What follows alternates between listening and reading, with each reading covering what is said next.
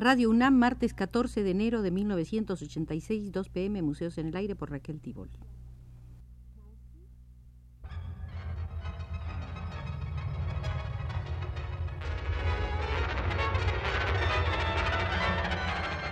Museos en el Aire.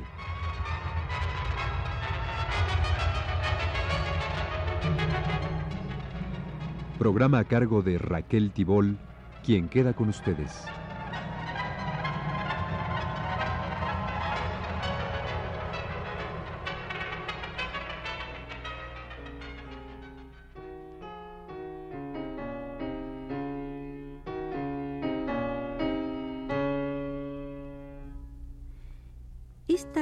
Visita número 14 al Museo de la Danza Contemporánea Mexicana y en él a las salas del Ballet Nacional y de su directora artística Guillermina Bravo. Se preguntarán ustedes por qué tantas visitas a un solo museo. Hay veces que se hacen visitas cortas y hay veces que las visitas a los museos se convierten en pequeños cursillos. Tomemos, pues, esta serie dedicada a Ballet Nacional y a Guillermina Bravo como un breve cursillo sobre este organismo y su directora. Veamos qué ocurría con Ballet Nacional en 1971. Salvo dos o tres excepciones, el Ballet Nacional de 1971 estaba constituido por figuras nuevas, jóvenes, cuya condición física y espiritual correspondía al carácter que en ese mismo tiempo tenía la compañía situada en el punto más avanzado de la danza en México. Guillermina Bravo seguía detestando apoltronarse en sus triunfos y descansar en estereotipos. Su fuerza renovadora se explicaba en buena medida por el cultivo voluntario de un público de jóvenes.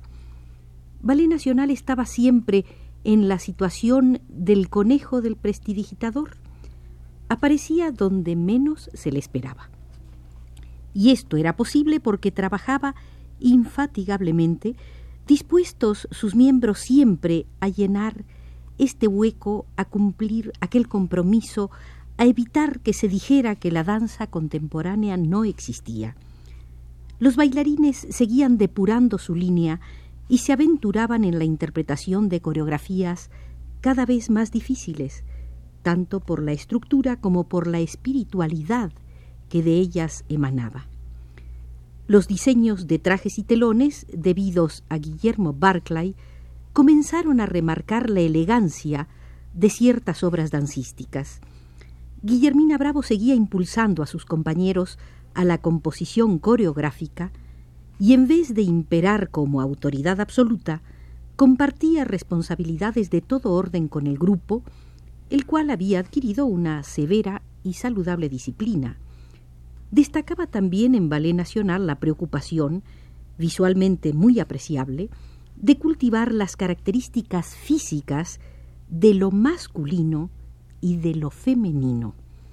Los hombres comenzaron a mostrar unos cuerpos atléticos que lucían espléndidamente en las danzas con mucha tensión anímica. En la primera quincena de junio de 1973, el Ballet Nacional presentó una temporada en el Teatro de la Ciudad Universitaria anexo a la Facultad de Arquitectura. Un solo programa compuesto por cuatro obras. Una de Luis Fandiño, titulada Operacional 1, y tres obras de Guillermina Bravo, quien debido al sistema de cogobierno instituido en la compañía, ya no detentaba el cargo de directora absoluta, sino el de coordinadora artística. Los cambios orgánicos eran explicados en el programa de la temporada universitaria de esta manera.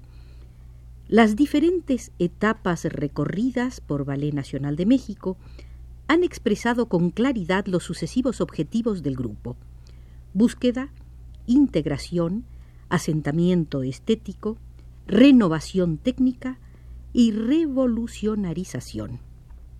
Puede afirmarse, en este sentido, que el grupo ha sido y sigue siendo una comunidad inconforme.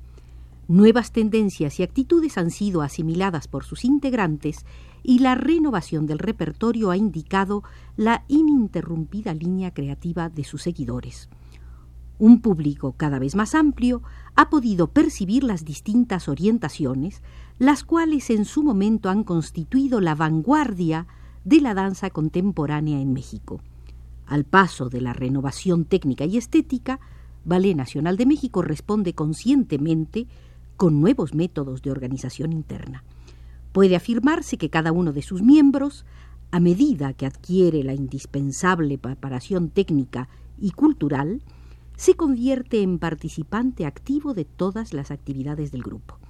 En esta forma, 1973, decían en el programa, marca para Ballet Nacional de México una etapa de reorganización que amplía y hace más expedita su realización en todos los sentidos, en todas direcciones, la seguridad técnica de sus miembros, la labor constante en la enseñanza, la madurez artística del grupo, exigen ya una dirección colegiada y colectiva, así como la asignación de tareas específicas para cada uno de sus integrantes.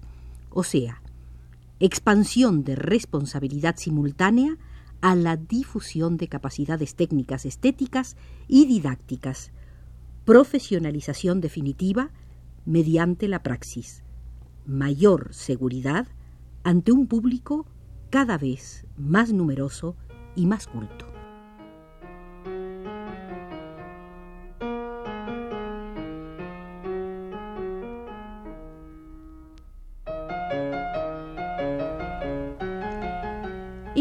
Operacional 1, la música de Antonio Vivaldi servía para crear los ritmos de la parte estructurada del ballet, porque la obra había sido concebida como una secuencia de interpretación e improvisación a cargo de tres bailarines, Raquel Vázquez, José Mata y Guillermo Ruiz.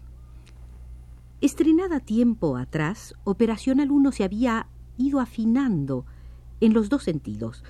Por una parte, la interpretación era más virtuosa y más sugestiva, y por la otra, la improvisación era más ingeniosa y más armónica. Las improvisaciones tenían la restricción de que debían encadenarse estilísticamente con las partes coreografiadas.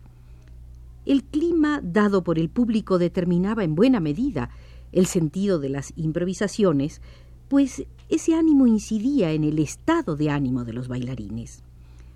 A veces emergía un eco de folclore, en otras ocasiones el acento se ponía en lo dramático, solían ser rítmicas o se daba preeminencia a la pantomima. Esos momentos de espontaneidad imprimían una particular frescura a los pasajes previamente estructurados. Limpio ejercicio coreográfico para demostrar al público la diferencia entre presencia escénica y danza propiamente dicha. Dibujo reiterado de bien meditada y emotiva geometría el que logró Luis Fandiño. Las obras de Guillermina Bravo de esa pequeña temporada de 1973 en Ciudad Universitaria, que integraron aquel programa, eran Interacción y Recomienzo, Melodrama para dos hombres y una mujer y Homenaje a Cervantes. Diversas en carácter y sentido, tenían en común una nítida, aunque compleja caligrafía coreográfica. Eran danzas escritas con buena letra y en buen papel. Tenían estructuras perfectamente meditadas y contaban con intérpretes poseedores de técnica suficiente, capacidad de entrega y sentido de cohesión. Guillermina Bravo se había propuesto y lo conseguía realzar las capacidades dancísticas de los hombres que en el ballet clásico estuvieran relegados a la condición muchas veces de columnas de sostén o simplemente de acróbatas. Con música de Gustav Mahler, Interacción y Recomienzo fue trabajada para dos héroes, un coro de cuatro mujeres y otro coro de cinco hombres caballos. La idea, explicaba la coreógrafa, la tomé de William Blake. Su sentido heroico es muy afín a mi actual pasión por Mahler, músico al que uno odia o se entrega totalmente. En Blake se da una gran fuerza épica y trágica. Después de haber compuesto mi obra, me enteré de que Mahler le había dedicado su sexta sinfonía a William Blake.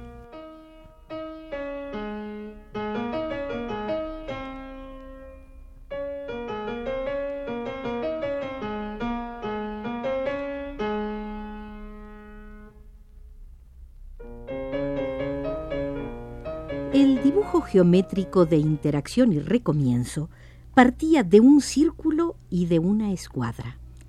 El círculo lo integraban los héroes que oponían y se complementaban. Su existencia era cíclica como el día y la noche, como la luz y la sombra. La escuadra la establecían los coros. En la lucha había muerte, participación y celebración. El desarrollo dancístico tenía la prosopopeya del acontecer público. Guillermina Bravo explicó entonces Hice una exploración geométrica basándome en la verticalidad.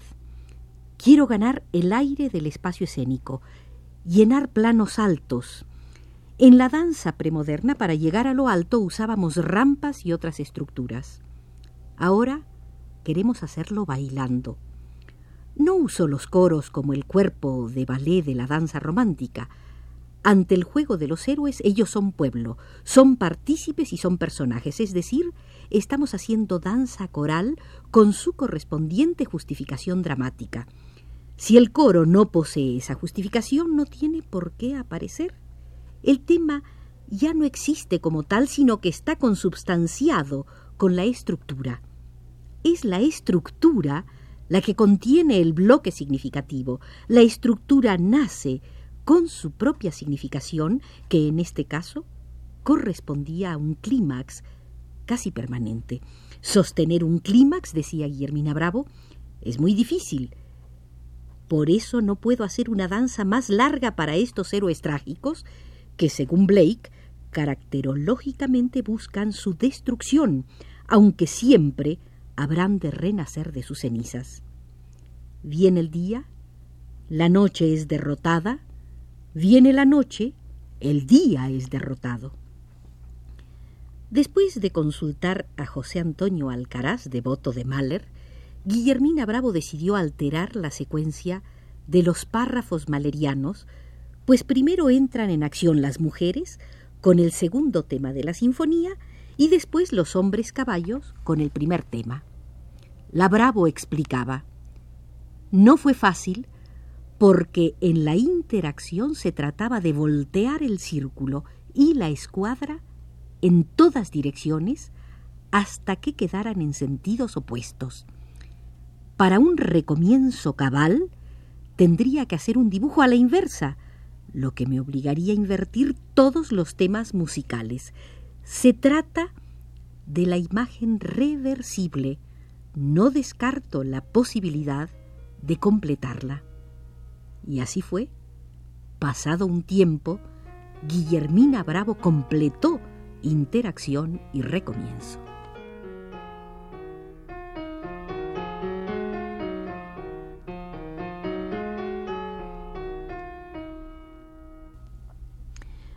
Concluye así, estimados amigos, la visita número 14 al Museo de la Danza Contemporánea, donde estamos visitando las salas correspondientes al Ballet Nacional de México y principalmente las dedicadas a Guillermina Bravo. Nos atendió desde los controles el técnico Arturo Garro.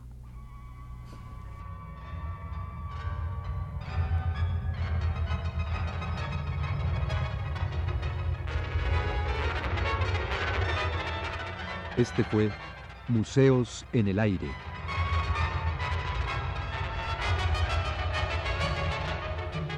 El programa de Raquel Tibol que se transmite todos los martes a las 14 horas.